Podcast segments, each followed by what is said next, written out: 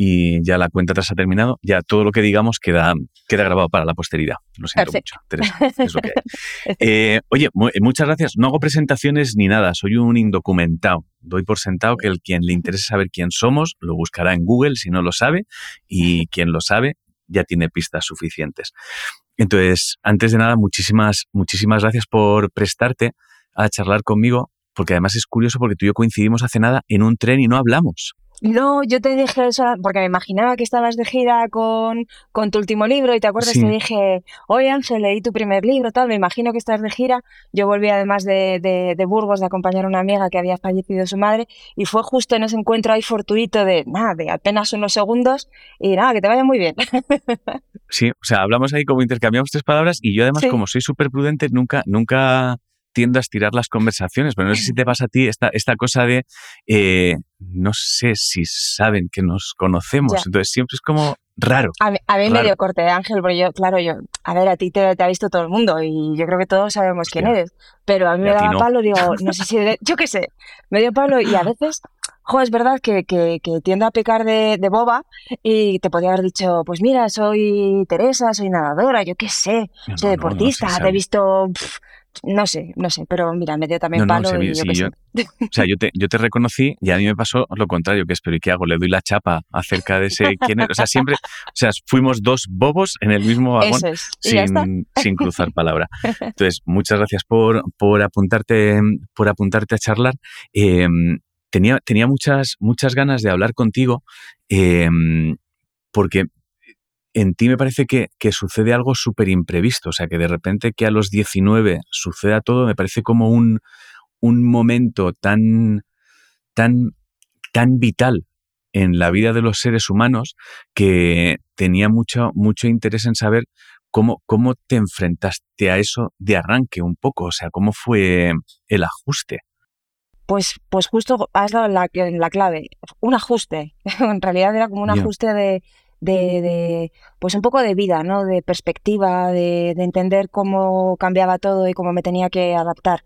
Esto no es de la noche a la mañana, o sea, aquí parece, a veces, fíjate que, que creo que muchas veces lo cuento todo tan, tan sumamente, no sé si divertido, pero le quito tanto hierro al asunto en general, a todo en mi vida y a todo lo de los demás, que, que, que me ha pasado incluso en algún cole de terminar a lo mejor de dar alguna pequeña charleta y tal, y venirme a algún crío y decirme, oye, ¿sabes qué te digo? Que le voy a decir a mis padres que me compren una silla de ruedas que mola mucho esto que nos has contado. Y entonces, igual en el ajuste se me ha ido de las manos a veces un poco la historia. Puede ser, estoy animando a la gente a que vaya en silla de ruedas, has cruzado la línea del ajuste la Totalmente, pero no, no, ha sido tan, tan sencillo y lo que pasa es que ya sabes también que el tiempo al final borra borra muchos malos momentos y, recuerdo más bien la forma en la que acepté la situación y no te sé decir ni cuánto tiempo, a ver, al final 19 años, una edad muy joven, tienes tu proyecto de vida, piensas en todo lo que quieres hacer en, en el futuro, planificas. ¿Y quién va a planificar? Por favor, quedarte en una silla de ruedas y que no, no, se te, no se te trunca la vida. A mí esto me, me choca incluso cuando lo escucho, ¿sabes? Y se le truncó la vida cuando vino la enfermedad. No, te trunca la vida si te mueres. Pero si no, solo es que te ajusta la vida. Ya. Y tienes que acostumbrarte a hacer cosas distintas. Es que es cierto. ¿Crees que hay algo precisamente en, en la forma de que tienen los demás de, de enfocar ciertos, ciertos sucesos o sea, de repente cuando, cuando has mencionado el te trunca la vida, que lo dicen otros, em, claro, es cierto que ese enfoque no sé si dificulta mucho el, el, ponerse las pilas como para aceptar lo que ha sucedido, porque claro, tienes todo el entorno diciendo, pobrecita, qué terror, es que ahora, entonces, hostia, eh, debe ser complicada esa gestión. Sí, porque tú te empeñas en seguir adelante después de que pasas tu momento de duelo, obviamente, porque esto no es, ah, qué bien, me ha, pasado esto y sigo adelante. No, eh, pues es difícil convivir con una silla de ruedas. No es solamente estar sentado en una silla de ruedas, te pasan muchas más cosas y tienes que entender desde relaciones personales, relaciones con tu propio cuerpo, eh, comprender que, bueno, a veces eh, que esa aceptación no tiene por qué ser Mm, ahora lo acepto y esto ya es para siempre. Hay momentos que incluso a pesar de que lo has aceptado, te vienen bajones y, quieres mm. como dar marcha atrás y, decir, oye, que no, que me quiero revelar, que es que yo esto quiero, quiero echarlo atrás. Y claro, cuando tienes a gente que se empeña en decirte, pues lo que decías, pobrecita, te has quedado en silla de ruedas, es como tienes una vida que ya no merece la pena y, y, y corres el riesgo de creértelo. Y es muy duro si te lo crees. Sabes, yo tuve la suerte de no creerlo y de seguir adelante, pero he conocido a gente que se ha quedado en el pobrecito, pobrecita y, y no ha terminado de vivir con una vida plena el resto de sus días. Y, es muy triste porque... Claro, no, no, perdona, te he cortado. No, no, no, no, que es, que es que es muy duro porque al final estás casi que en manos de otros, ¿no? Siempre decimos que el poder de la palabra es muy importante, tanto en lo positivo como en lo negativo, pero qué triste es que en lo negativo te, te, te deje tan abajo. sobre todo porque es probablemente el, el momento de mayor fragilidad para uno, ¿no? Entonces es como que las palabras que recibes es, es muy sencillo que se instalen. O sea, no tienes todavía una especie de impermeable construido para que te resbale o para ni siquiera fuerza como para em, enfrentarte tú y además educar a los otros, que no sé si es algo que con el tiempo has, has tenido que hacer o fueron los otros los que se dieron cuenta. No sé si hubo una educación o se dieron cuenta ellos. Yo creo que hubo una cabezonería mía propia personal de, mira, mm, yo voy a hacer lo que me dé la gana, voy a conseguir que me veas como, como quiero. No lo he logrado siempre, ahora ya mucho más que antes, también porque esa vida pública me ha permitido el, llegar a la gente con una visión o con una imagen que yo misma he construido sobre, mm. sobre mí misma que, que es más aceptada, ¿no? y que ha roto un poco con esa tradición de, ay, pues vas en silla de ruedas, jo, no puedes sonreír. Tú sabes, Ángel, que al principio, cuando me hacían entrevistas, muchas veces me preguntaban, ¿pero por qué, por qué sonríes siempre? Y, yo, es que, alucinaba. sí. Sí, sí, sí, sí. Y nadie lo hacía con mala intención, ¿eh? quiero pensar que, ya, ya, ya, ya. no, solo es que, que a la gente le chocaba que alguien que va en silla de ruedas y que ha sufrido o que ha pasado por un, por un problema, pues no pueda seguir adelante con una vida feliz. Y es que yo siempre, y de hecho lo que siempre contestaba es que, bueno, uno tiene que crear su propia espiral de optimismo y felicidad. Te voy a decir también, un día hasta lo registré esto, ¿eh? porque me le pusieron un titular de La teoría del espiralismo por Teresa Perales y lo registré. y lo desarrollé. O sea, primero lo desarrollé y luego lo registré y dio título a un libro y, y hasta, hasta un docu de cine. O sea que fíjate dónde me lleva la vida. Es una, es una frase súper lapidaria. O sea, el, subtexto del por qué sonríes tanto casi, casi es un eh, pero ¿por qué no estás mal todo el tiempo? Es casi el subtexto del por qué te ríes. Es como, hostia, no lo sé, estoy tratando de superar esto y además, no sé, no es el, no es el final, como comentabas al principio. Oye, ¿crees que lo, pensaba? Lo pensaba justo hace un rato, antes de hablar contigo, porque he, hablado con mucha gente y siempre trato como de, encontrar cuáles son los, puntos que nos ayudan como a remontar. Y he, pasado muchas veces por muchos puntos, ¿eh? como pueden ser entorno, familia, amigos, mentalidad, etcétera, etcétera. Y pensando en ti, eh, más allá de la cantidad de premios, reconocimientos, etcétera, etcétera, etcétera, que tienes, pensaba, ¿crees que el hecho de, de poder ser un ejemplo para otros es un gran motor? Uf, yo es que nunca me he visto ejemplo para, para nadie. Eh, pero, o sea, lo dicen, lo dicen, eh. Apagando la humildad un momento, ¿eh? asumiendo que, eh, o sea, teniendo claro que aunque no quieras, eres ejemplo para gente. O sea, uno aunque no quiera, se puede convertir en ejemplo. Entonces, no sé si el, el, el hecho de saber que, que otros, voy a reconfigurarlo para que no, para que para que tu ego no se asuste. Con la humildad. para, que tu ego, para que tu ego no se asuste. Eh, ¿Crees que el hecho de que otras personas que puedan estar en situaciones parecidas puedan ver que no es el final en ti, eso para ti es un motor muy en último plano para que tu ego no se entere? Sí, sí. A ver, eh, lo que te puedo decir es que me he encontrado mucha gente en el camino que después de, escucharme en conferencias, yo doy muchas conferencias, al final he contado mi historia miles de, veces, ¿no? además por muchos lugares del mundo.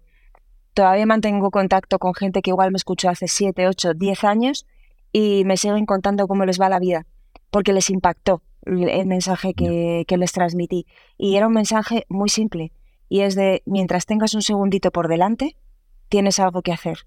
Y hay una forma mm. diferente siempre de, de hacer las cosas. Y siempre está en tus manos, ¿no? O sea, a veces es verdad que ponemos en las manos de otros y la responsabilidad la lanzamos, la pelota a, a otros, pero la, la, principal responsabilidad la tenemos con cada uno. Y yo siempre he sido responsable y consecuente con, con mis propia, mi propia filosofía de vida. Y es que, de verdad, yo doy gracias todos los días por levantarme de la cama, por acostarme, por vivir los buenos momentos, por vivir los malos momentos, porque, porque es un regalo vivir.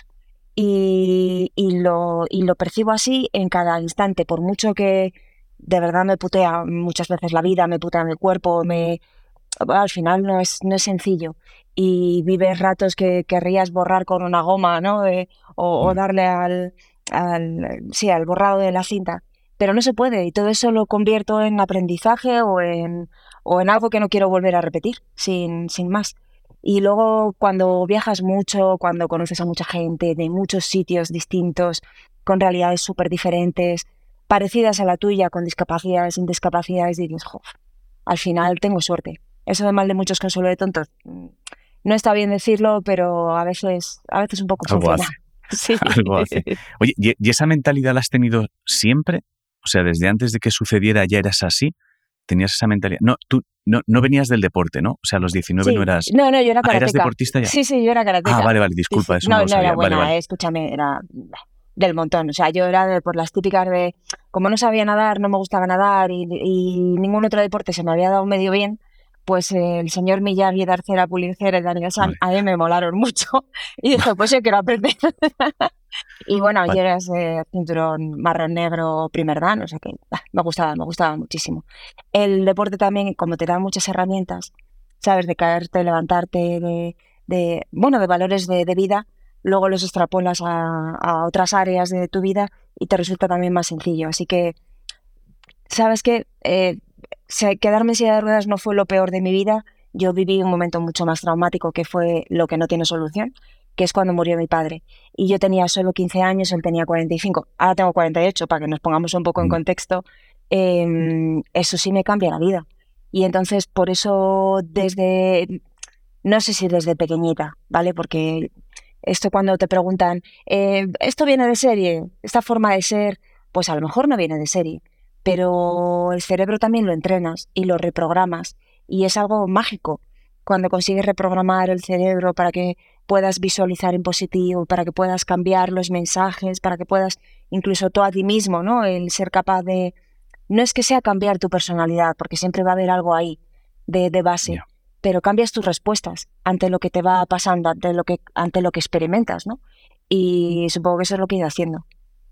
Claro, es que hay, hay, algo, en, hay algo en, el, en, esa, en esa forma de pensar y en esa mentalidad que creo que hay un, hay un lugar que empieza, o sea, que es difícil entender porque empieza como desde una fantasía, por intentar explicar a dónde quiero llegar.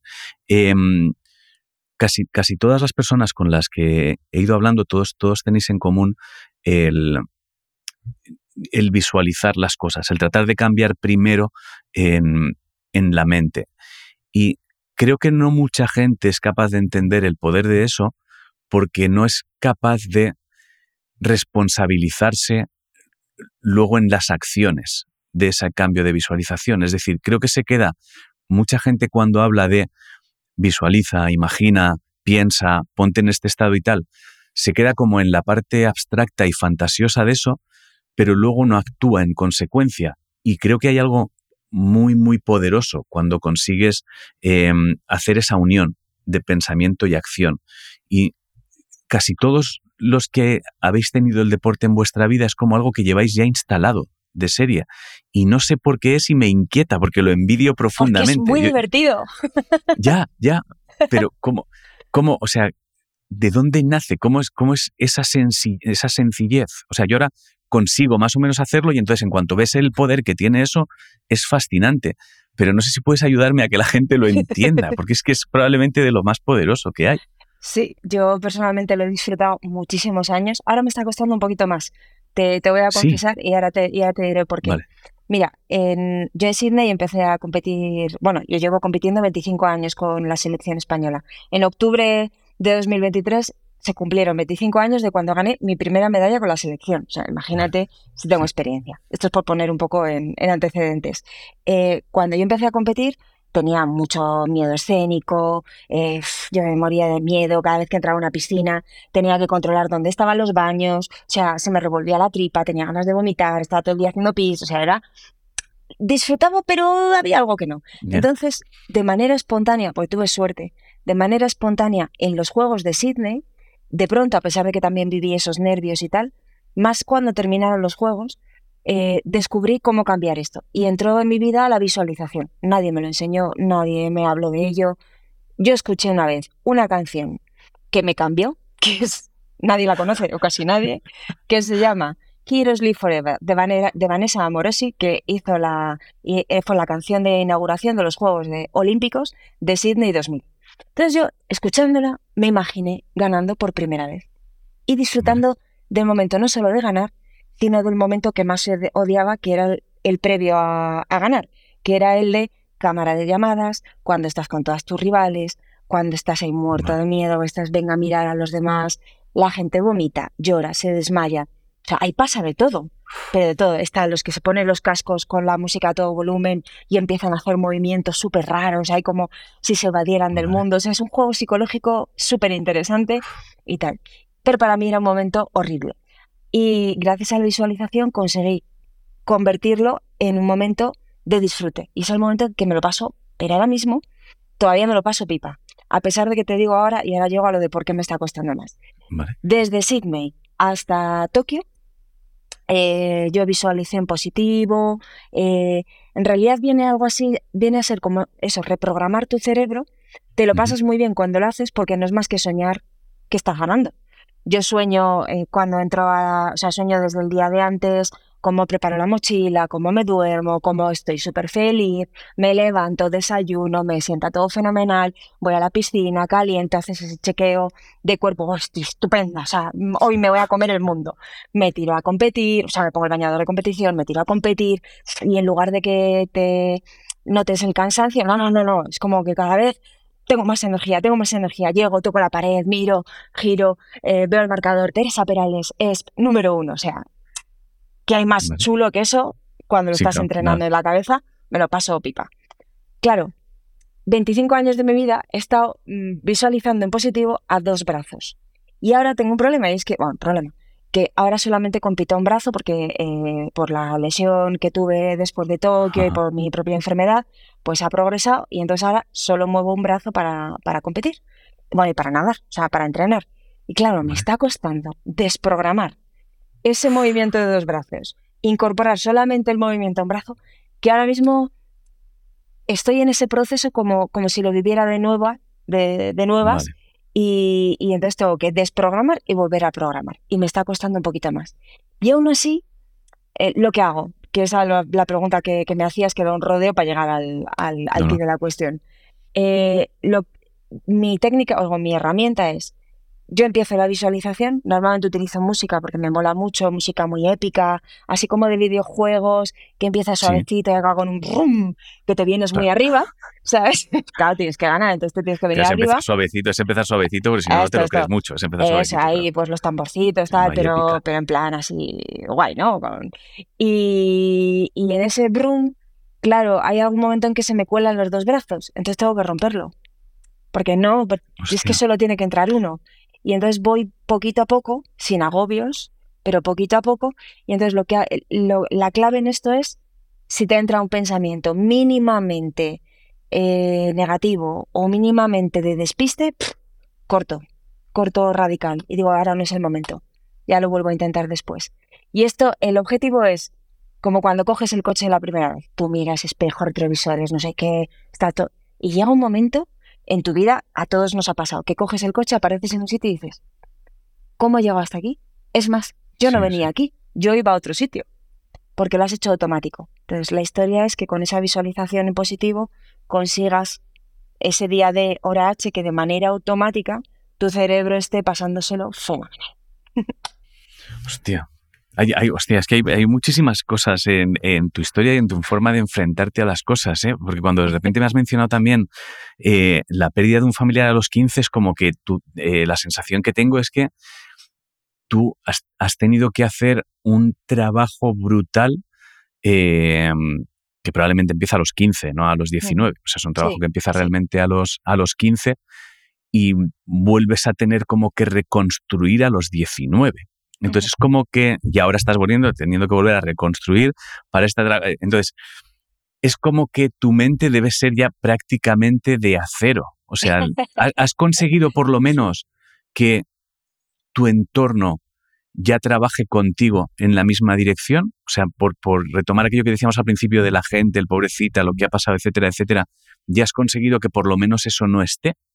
Sí, lo que me encuentro ahora es, Mira, Teresa, si tú dices que lo vas a seguir, que, vas a seguir adelante y que lo vas a lograr, estamos contigo al 100%. Porque he demostrado tantas veces que me recompongo que, que al final, o sea, ha sido como la demostración con una acción, ¿sabes? No es, no es, te lo digo de palabra, pero luego no lo hago. No, no, no, es que te lo he demostrado muchas veces. Mira, tres meses antes de los Juegos de Tokio se me salió el, el hombro izquierdo por un espasmo muscular. Estaba aquí en Sierra Nevada, que es donde estoy entrenando ahora, en la piscina. Yo vine con un cabestrillo, ¿sabes? Estuve entrenando un montón de tiempo con el brazo en cabestrillo y me quedaban tres meses para los juegos. Y yo, dejadme que lo intente, dejadme que lo intente. Alguno decía, es imposible, mm, no lo vas a lograr. Porque, porque no, nadie se recupera con esto. Dejadme que al principio, pues claro, eh, fue pensar, eh, pues igual solamente es entrar en una... Bueno, primero que no se me salía el brazo, luego entrar en la final y luego ya, pues yo me conocía. Y yo decía, yo me voy a venir muy arriba. Y en el momento en que el brazo izquierdo me dio un poquito de juego, dije, va, voy a por ello. Y el hombro se me salía siete y ocho veces cada día y yo hacía clac, clac, me lo recolocaba y seguía nadando, ¿sabes? Y llegué y gané una plata en los juegos. Entonces he demostrado. Pero ¿por qué, ¿por qué en realidad se ha producido todo esto? Porque desde esa primera vez a los 15 años que murió mi padre, es como, tú sabes esa expresión que dicen de los niños vienen con un pan debajo del brazo. Yo digo, todos los humanos venimos con una cajita de herramientas debajo del brazo. Entonces, tenemos ya una, una herramienta de origen. Y lo que tenemos que hacer es ir o fabricando nuevas herramientas o esa misma irla em, como readaptando, porque en el fondo yo creo que a los que nos ha pasado algo y hemos conseguido seguir, ya vamos con ventaja por la vida. Porque ya tenemos un aprendizaje hecho. ¿Sabes? Ya supimos mm, mm, pasear por ese camino y hacer así como culebrilla o pegar el brinco o ah, subimos, supimos eso, no quedarnos, no quedarnos atrás. es cierto que hay algo cuando, cuando te pasa algo de una dimensión más grande de lo habitual, sí que creo que minimiza el resto de cosas. O sea, es más difícil em, que el resto de cosas. O sea, te puede, te puede dar un bajón, te puede eh, complicar unos días, puedes estar de repente maldiciéndote, etcétera, etcétera, etcétera, pero lo comparas con lo anterior, o sea, generalmente la gente dice no compares y tal, pero yo creo que hay momentos en que dices, no, me viene bien comparar, ¿eh? me viene muy bien comparar porque me va a facilitar esta, esta, otra, esta otra movida. Creo que viene bien. Oye, hay, hay, algo que, que, que, que creo que es interesante porque bueno, hay muchas cosas que creo que son interesantes, pero me, llama mucho la, atención de el duelo a los 15 años, porque no, no, o sea, no, no sé si te, si te importa que hablemos un momento de esto, ¿no? ¿Eh? Me puedes mandar al carajo en cualquier momento. Em, sí que creo que es un momento especialmente delicado para un crío, perder a un, perder a un, a un familiar a esa edad. Em, ¿Recuerdas cosas que te ayudaran a gestionar eso, porque lo que no ayudó y la tragedia, sospecho que la podemos intuir todos. Pero no sé si recuerdas cosas a partir de las cuales dijeras, este enfoque está siendo inteligente. No, recuerdo más la parte negativa de tocar fondo absoluto, de ser una egoísta tremenda, de pensar mami conmigo, yo soy la prota del drama y los demás pues me importan lo justo. Así lo digo, o sea, porque mi madre dice que no, que esto lo estoy, que lo cuento así, pero que en realidad que no, que yo fui una niña muy buena, que es normal que me doliera, yo era niña de papá, pues mm, vamos, la, pero niña de papá absoluta, o sea, yo estaba eh, loca con mi padre, era una persona extraordinaria, quizá me ayudó mucho el que en casa siempre hablamos de él. Nunca hubo ese, ese vacío y ese de, bueno, ya se ha, se ha muerto y no volvemos a tocar el tema. No, mi madre en ese sentido nos facilitó mucho tanto a mi hermano como a mí. Mi hermano y yo nos llevamos siete años y medio. Nos facilitó mucho el, hablarlo y el llorarlo, el llorarlo juntos. Creo que eso es fundamental. Em, creo que es fundamental que no pospongamos el duelo, sea cual sea el duelo, no solo por la pérdida de un familiar, no solo por la pérdida de movilidad, no solo por la pérdida de un proyecto, que no, que, que le dediquemos tiempo a, a llorar las cosas que nos duelen en el momento que nos están doliendo. Yo en todo caso lo pospongo y esto es una herramienta mía personal que a mí me funciona. Lo suelo dejar normalmente para el momento de la noche, que es el momento en el que estoy más, más sola, el ratito que me voy antes que mi marido a la cama, por ejemplo. Ese ratito igual digo, ah, estos cinco minutos los voy a dar para el drama, pero el resto del tiempo no, porque no es justo para los demás.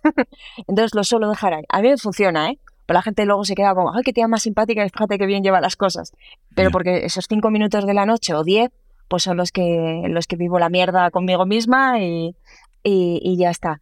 Y sí, yo creo que lo que recuerdo igual es el, el hablar, el hablar en, en, casa, en recordar su sonrisa, cómo era, el, sobre todo para mi hermano me parecía que, que, además era lo mejor porque él ya no se acuerda de él.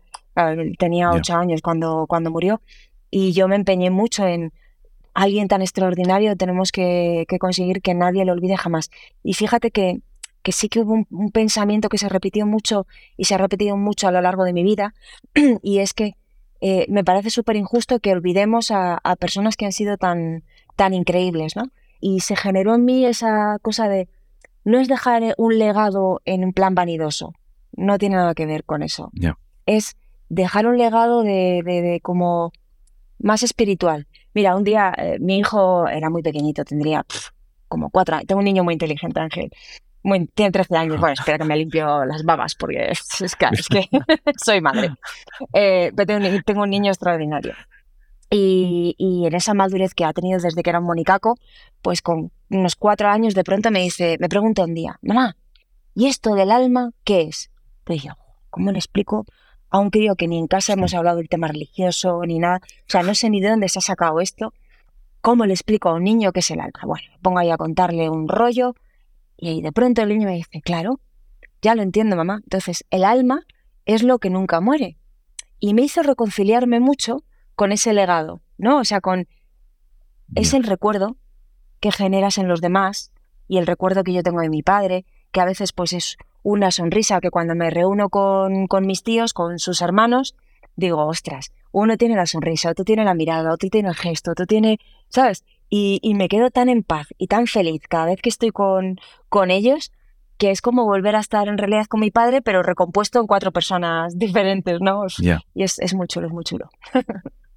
Ostras, es, es que no, no había, es verdad que no, no había pensado en que existiera la opción de que haya familias que no hablen acerca de la pérdida de alguien. O sea, no, no lo había pensado jamás. A lo mejor porque en mi entorno eh, sí que se suele hablar cuando alguien muere. Eh, quizá, quizá sí que hay una cosa que me parece que, que se hace regular en mi entorno ahora que lo mencionas, y es que sí que tengo la sensación, si lo pienso muy fríamente, de que mm, se ha instalado como una especie de, como si el recuerdo tuviera fecha de caducidad algo que me parece terrible. O sea, que es algo que no vivo con, con amigos o con gente que no es familia, que tenemos em, personas comunes que, que, ya no están y de repente los seguimos recordando y no, no es que hagamos quedadas para recordarles, pero de repente no hay, no hay como apuro en mencionar a la persona que no está y si de repente hay una anécdota, se entra a muerte en esa anécdota.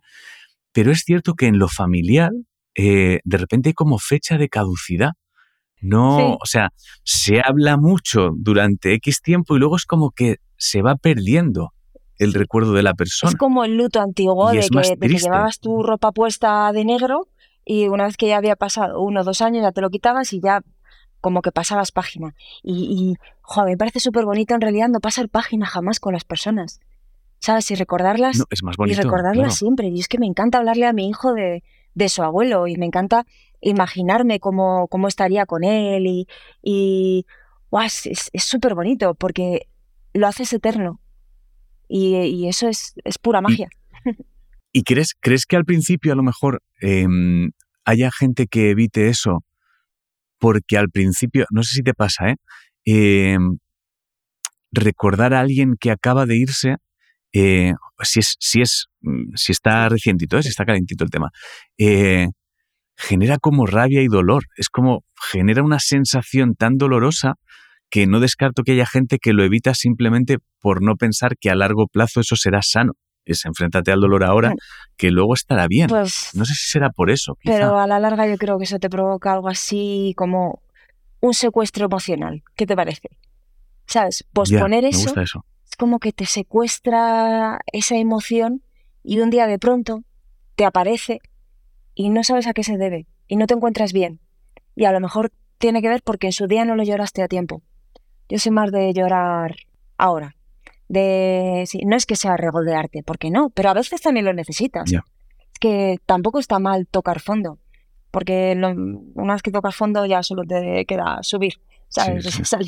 Salir, a, flote o quedarte. Entonces, bueno, si tienes suerte de que alguien te echa una mano y, y, puedes salir a flote, guay. Si tienes tus propias herramientas y sales a flote, todavía, todavía mejor. Pero el caso del duelo de las personas, jo, yo creo que es súper bonito el, el, recuerdo. Y, eso, porque las. Fíjate, cuando vi la peli de Coco de, de Disney, es que me, me pareció tan, tan, tan bonito. Y dije, ¿ves? Esto lo estaba haciendo siempre, sin poner las fotos y sin nada, pero qué natural lo hemos hecho siempre en casa y ha sido la manera de mantenerlo siempre presente. Yo aún sueño con, con mi padre. Odio despertarme cuando estoy soñando con mi padre. Pero digo, ah, se ha ido, ¿sabes? Pero, pero bueno, está ahí, está ahí. Y con mi padre y con otras personas a las que he querido, he adorado. De poco se murió un amigo y, ostras, fíjate que lo voy a echar de menos. Sí, pues también, siempre. Porque cuando son personas únicas, irrepetibles y, que, que cambian el mundo y que son generosas y que te han regalado esa parte de su vida, se merecen que las estés recordando siempre. Hostia, es, muy bonito hablar contigo porque la sensación es que has hecho como un... Quizá eres así, ¿eh? quizá ya eras así de siempre, pero es como conseguir encontrar la, mm, la parte que va a sumar en cualquier lugar. O sea, pero no, pero no forzado además. Quiero decir que hay veces que, que charlas con gente y notas que simplemente ha encontrado dos o tres frases que parece que están bien, pero luego no, no predica con ellas, o sea, no es capaz de aplicarlas. Y sin embargo, hay algo, hay algo muy bonito hablando contigo que es la sensación de las has encontrado y las has instalado. Entonces es como das mucha envidia, así que lo sepas, da mucha envidia la sensación de, pero relaja porque es vale, pues se puede hacer. Quiero decir, maldita sea, se tiene que, se tiene que, se tiene que poder hacer. Oye, eh, imagino que habrás, habrás eh, conocido eh, miles probablemente de, casos de gente que ha pasado por situaciones similares, etcétera, etcétera, etcétera. Em, ¿has, encontrado em, como tres, tres consejos o ideas que, que parezca que realmente ayudan en cuanto las, las, las sueltas o sea, no, no simplemente por decir he encontrado, yo Teresa he encontrado las palabras mágicas, sino que, que inevitablemente al compartirlo después hayas tenido respuesta de, la gente diciendo, hostia, qué bien me ha venido entender eso o procesar eso o enfrentarme a eso. ¿Tienes como pistas que creas que puedan echar un cable ahora? A ver, así que me vengan a la cabeza, me están viniendo dos. La verdad es que no llego a la tercera, pero dos de las que... Dos, dos es muy bueno. así más o menos, ¿no? De lo que, porque eso cuando, cuando hablo con gente, yo si hay algo que me gusta hacer es hablar con gente, que hablo hasta con las piedras. Y, soy muy extrovertida y me encanta hablar de sentimientos porque me ayuda a mí cuando las verbalizo, es como que me retroalimento a mí misma, con lo cual también está guay. Y luego si a la otra persona encima le echo un cable, pues todavía como que, que suma mucho. ¿no? Pues una de ellas, por ejemplo, es eh, la, la, historia de desdramatizar, que, que a mí siempre me ha ido muy bien porque solemos ver como como me ha ido muchos amigos eh, con deficiencia visual y tal, no, digo, rodeada de gente con discapacidad, ¿no? En el mundo del deporte y tal, pero normalmente los que somos ya deportistas estamos como de ida y vuelta y a lo que menos importancia le damos es a la discapacidad, pero hablamos de nuestras taras, ¿sabes? Las ponemos en común, nos reímos mucho y esas cosas. pues yo recuerdo con, con, con, uno de mis amigos que hablábamos, él, él, él, veía así como, como si fuera con... ¿Tú te acuerdas cuando éramos pequeños y cogíamos el boli y le quitábamos la tinta y hacías así, ¿no? Y veías como con el agujerito. Sí. Claro, si tú ves solo con el agujero, te pierdes mucho alrededor. Entonces, es como que te centras en realidad en lo que no es importante. Y te pierdes la parte preciosa del, del camino, ¿no? Esto cuando eres deportista, pues tú imagínate, yo pongo el foco en quiero ir a París. Quedan hoy, pues no te sé decir ahora mismo, pues no he mirado, pero doscientos y pico días para llegar a los Juegos de París. Si yo pensara solamente en la meta final, sería, sería absurdo, porque no disfrutaría nada del camino. Entonces a mí me interesa mucho más lo que vivo, lo que experimento, lo que me aporta, lo que me transmite, lo que me penetra en cada día, que el momento final. Pues ese momento final se pasa, eh, a veces en segundos, ahora ya se me pasa en minutos porque ya cada vez voy más lenta, se me pasa en, minutos las pruebas, pero, pero se pasa y ya está. Entonces me gusta no o sea, me gusta desdramatizar, quitarle hierro, pensar más en, en todo lo bonito que voy viviendo, en quedarme a veces en una mirada, en un gesto de una sonrisa, en, en, una palabra, por supuesto. Una palabra bonita dicha a tiempo es te puede cambiar la vida. Eh, me quedo más en eso, me quedo en un olor, en pues ahora estoy aquí mirando la montaña, ¿sabes? Hago así, veo el veleta, te vuelvo a dar envidia. Veo el veleta. No, no me hagas más daño, es que no, es que no es necesario, no me hagas más daño, maldita sea. Es un día soleado, veo a la gente que está bajando, esquiando, tal, y veo a la piscina y pues, pues me encanta, ¿sabes? Eso me sirve en el, en el día a día. Es decir, poner el punto en lo que merece la pena y no en lo que no merece la pena.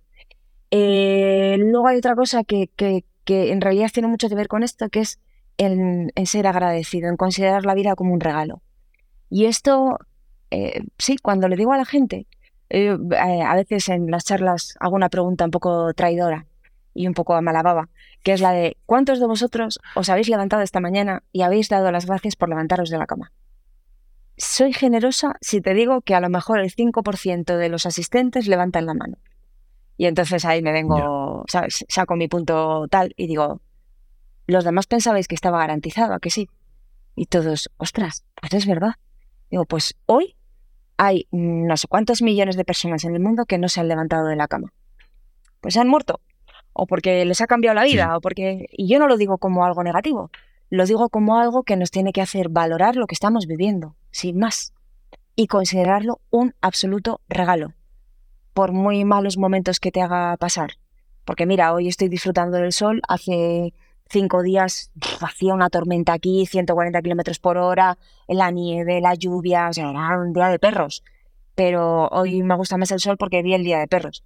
Si tuviera todos los días de sol, a lo mejor me acostumbraría y no lo valoraría.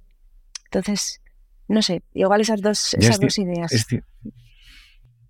hay, algo, es verdad que hay algo en que, mm, damos por sentadas las cosas. Ya está. O sea, es como que hay un, hay un momento en el que nos deja de importar la vida. No, no sé muy bien por qué, pero nos deja de importar. Es como ni prestas atención, ni cuidas los detalles, ni, ni nada. Te da, te da, absolutamente todo, todo igual. No sé por qué es, ¿eh? me inquieta muchísimo eso. No sé si es porque, somos animales de costumbres, a lo mejor. Puede ser. No, no, lo sé, pero es, a mí me aterra un poco esa sensación. O sea, me, me, da, me da mucha pena. Es, no des por sentado absolutamente nada. No, no lo sé. Entonces me pone, me pone nervioso.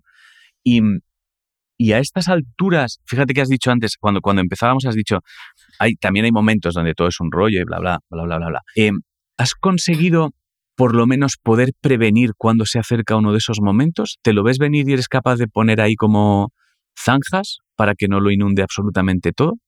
A veces no, a veces dejo que venga. Vale. A veces aunque lo vea venir, digo, es que también, es que soy humana, no soy un robot con una secuencia de logaritmos en positivo. soy una persona, un ser humano que tiene que sentir y que ese sentir es lo que le hace vivir. ¿Sabes? Eh, suelo decir que, eh, aquí estamos todos, todos estamos, pero quizá no todos somos, porque no todos somos capaces de vivir con la plenitud que significa vivir. Cuando conoces a alguien que ha estado a punto de morir, cuando conoces a alguien que se ha muerto, cuando has estado en lugares que se enfrentan a la vida todos los días, por razones de guerra, por razones de, jolín, hay gente que tiene discapacidad y les matan por tener discapacidad, porque consideran que no tienen derecho a vivir. Mm. Hay gente que tiene discapacidad y tiene muchos menos medios de los que tengo yo y con lo mismo se mueren porque no tienen acceso a una, a una sanidad que les permita poder, poder seguir adelante. Todo eso me hace, sí, me hace tener la perspectiva es decir, no soy el ombligo del mundo. Y como no soy el ombligo del mundo, solo soy una hormiguita chiquitita, chiquitita, chiquitita, chiquitita, voy a preocuparme de, estar yo bien.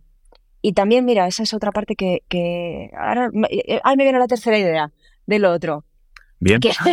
Que, suele, que suele penetrar mucho en, la gente eh, y que tiene mucho que ver con lo de la teoría esta del, espiralismo positivo que te he dicho que, la, llegué a registrar. Eh, siempre pienso que tienes que estar tú bien para hacer que los demás se sientan bien, ¿no? O por lo menos para intentar transmitir esa felicidad. Y una vez me preguntaron, ¿y Teresa, esto no es muy egoísta? ¿No? O sea, que seas tú el centro de tu espiral positiva. Y yo pensé, uff, esto tengo que ser capaz de, de explicarlo bien. No. Cuando yo subí la primera vez con mi hijo en un avión, era bebé, tenía dos meses y medio, nos íbamos a Palma de Mallorca, yo iba a dar una charla, me había invitado un, un amigo, yo le llevaba mi mochilita y tal, y me viene la zafata a explicarme lo de cuando baja la mascarilla en caso de despresurización, no sé qué, y yo me las di de esa bionda, y yo, no te preocupes, que esto sé perfectamente cómo va, he viajado mucho por el mundo. Si cae la mascarilla, me pongo la, le pongo la mascarilla a mi hijo y luego me la pongo yo. Y me mira así, condescendiente, sonriendo, ay, como todas las madres, claro, antepones la vida de tu hijo a la tuya. Dice, pero estás muy equivocada, porque si en, cuando cae la mascarilla se la pones a tu hijo, pero tú pierdes el conocimiento, tu hijo queda desprotegido. ¿Cuántas veces hacemos esto en la vida? Ponemos la mascarilla a los demás y nos olvidamos de nosotros mismos. Entonces nos hundimos en la miseria y llega un momento en que nos cuesta salir a flote.